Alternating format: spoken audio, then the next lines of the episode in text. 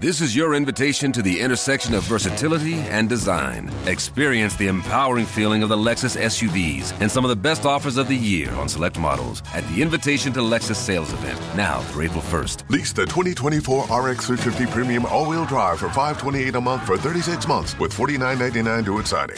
Experience amazing at your Lexus dealer. Call 1-800-USA Lexus for important lease offer and pricing details. Not all customers will qualify. Offer in the Lexus Eastern area and it's April 1st, 2024. Schießlers Woche. Hier spricht der Pfarrer. Für meine Eltern war es der 8. Mai, der ihnen immer in Erinnerung brachte, wie sehr sie sich nach diesem Tag der Kapitulation der Nationalsozialisten 1945 gesehnt haben. Endlich war Schluss mit diesem mörderischen Krieg, dem sinnlosen Töten und Massakrieren, dem Abgrund und Verlust jeglicher Menschlichkeit. Meine beiden Eltern haben alles verloren in diesen Kriegsjahren, was man nie so verlieren sollte. Ehemann, Eltern, Kinder, Geschwister. Und nebenbei hat man ihnen ihre ganze Jugendzeit durch dieses menschenfeindliche System der Nationalsozialisten geraubt. Natürlich gab es keine Stunde Null damals, wie man immer wieder hört, und danach war alles plötzlich von einem Schlag auf den anderen optimal. Auch ist dieser Krieg nicht einfach so langsam zu Ende gegangen, so wie eine Welle am Strand ausläuft. Es gab zu keiner Zeit so viele Opfer des Krieges unter der eigenen Bevölkerung wie in den letzten Kriegsmonaten 1945, heißt es.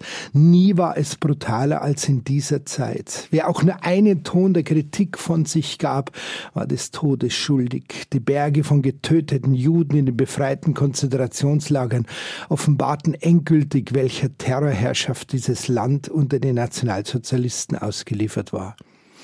Dass die Bilder und Dokumentationen aus dieser Zeit Menschen in unserem Land auch heute noch nicht Beweis genug sind für das Unrecht und den Völkermord, der unter den Nazis begangen wurde, dass der Holocaust immer noch von einigen Leuten geleugnet und dieses Mörderregime in neofaschistischen Gruppen und Kreisen geradezu verherrlicht wird, macht schier sprachlos.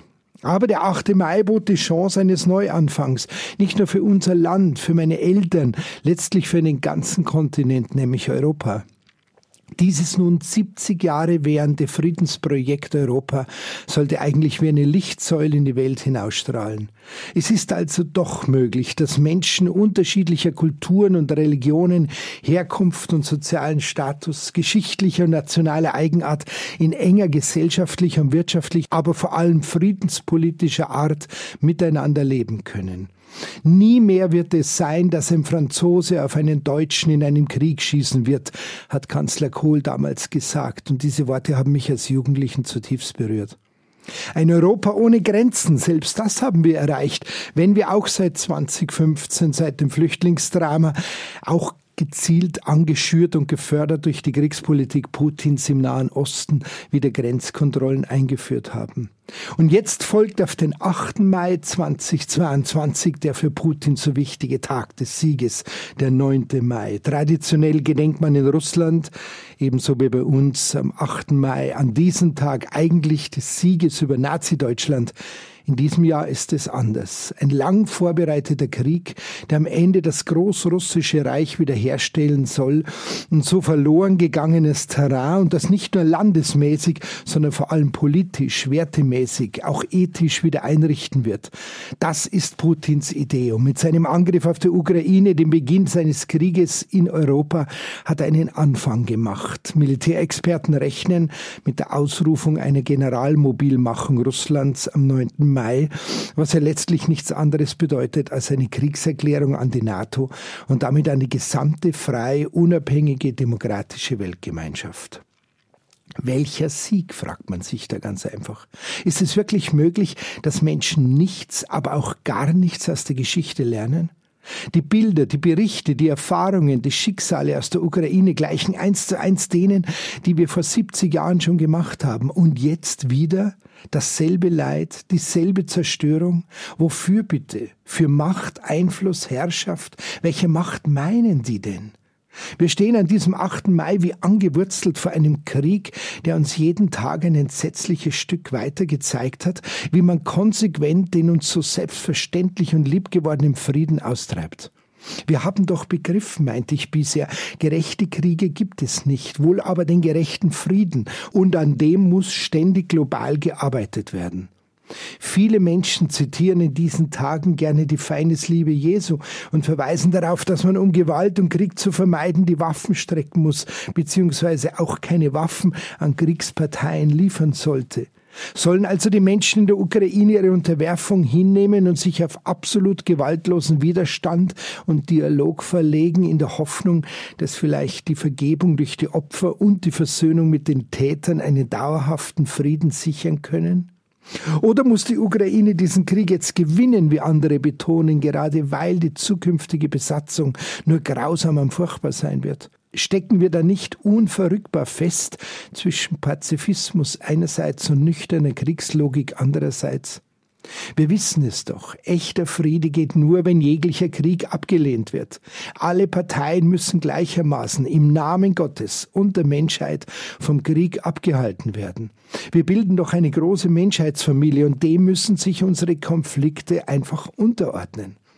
Die schlichte Aufteilung Krieg oder Frieden greift zu kurz. Natürlich wählt ein normaler Mensch immer sofort den Frieden, aber den gibt es nicht, wie die vielen Appelle von Papst Franziskus in den letzten Wochen zeigten, wenn die Angreifer unbeeindruckt weiterbomben, während die anderen sich gegen den ihnen aufgezwungenen Krieg mit Waffengewalt zu verteidigen suchen.